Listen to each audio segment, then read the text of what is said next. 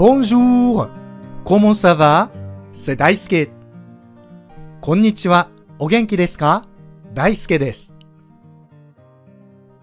今日は、何々してもらうという表現をシェアしたいと思います。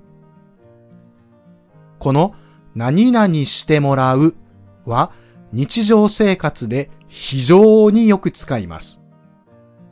例えば、髪型を変えた時や美容院に行った後に、あれ？髪切った？うん、昨日切ってもらったよ、と話題になりますよね。でも、これフランス語で言えますか？切るはクペを使いましょう。さあ、髪の毛を切ってもらう。フランス語では一体どう言えばいいでしょうか？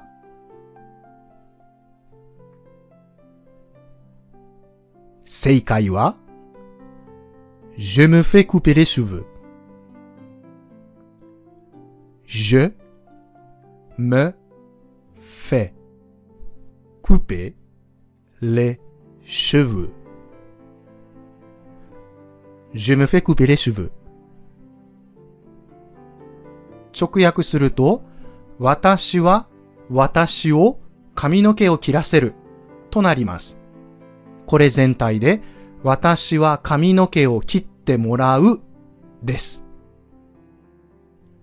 私という意味の je。私を私にという意味の再起代名詞 me。する、作るという意味の動詞 faire。切るという意味の動詞 couper。髪の毛という意味の les cheveux でできています。なんだかややこしい言い方ですよね。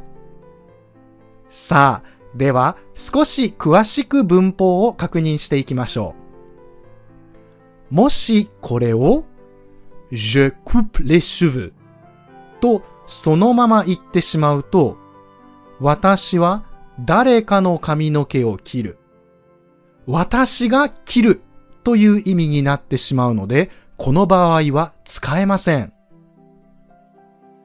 ここで登場するのが、詞液の表現、faire 足す動詞の不定詞で、何々させるです。Je fais couper les cheveux. しかし、このままだと、私は髪の毛を切らせる。誰かの髪の毛を切らせるように仕向けるような意味になってしまいますので、まだ不完全です。この時、je fais couper mes cheveux 私の髪の毛を切らせると言ってしまいたくなりますが、このような言い方はしませんので注意しましょう。さあ、そこで、その切らせるという行為の対象を自分自身にするために、faire に再起代名詞の s をくっつけて、se faire という代名動詞の形にします。se faire 足す動詞の不定詞で、自分自身に対してその行為をさせるという形にします。主語が je 私ですから、再起代名詞も私を、私にという形の m に変えて je me fais という形にします。再起代名詞。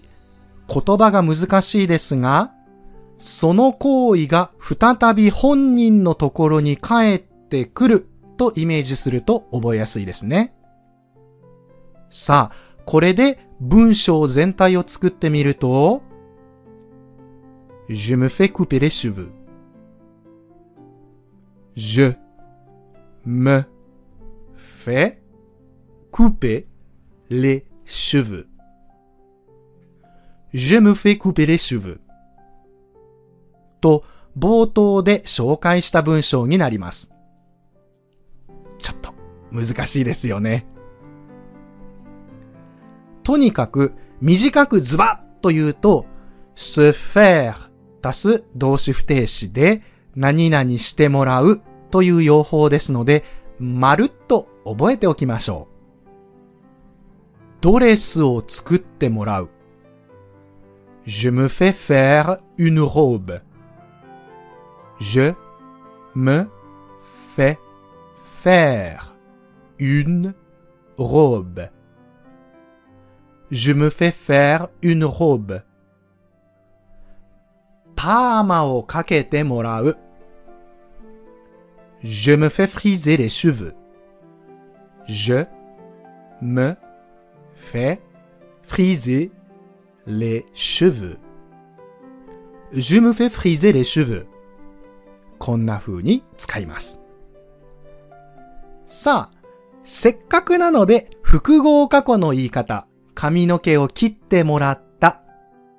近接未来の言い方、髪の毛を切ってもらうつもりですの言い方も覚えておきましょう。まず、複合過去の髪の毛を切ってもらったは、Je me suis fait couper les cheveux.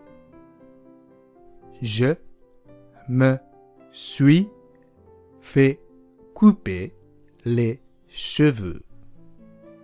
Je me suis fait couper les cheveux. 近接未来の髪の毛を切ってもらうつもりですは Je vais me faire couper les cheveux.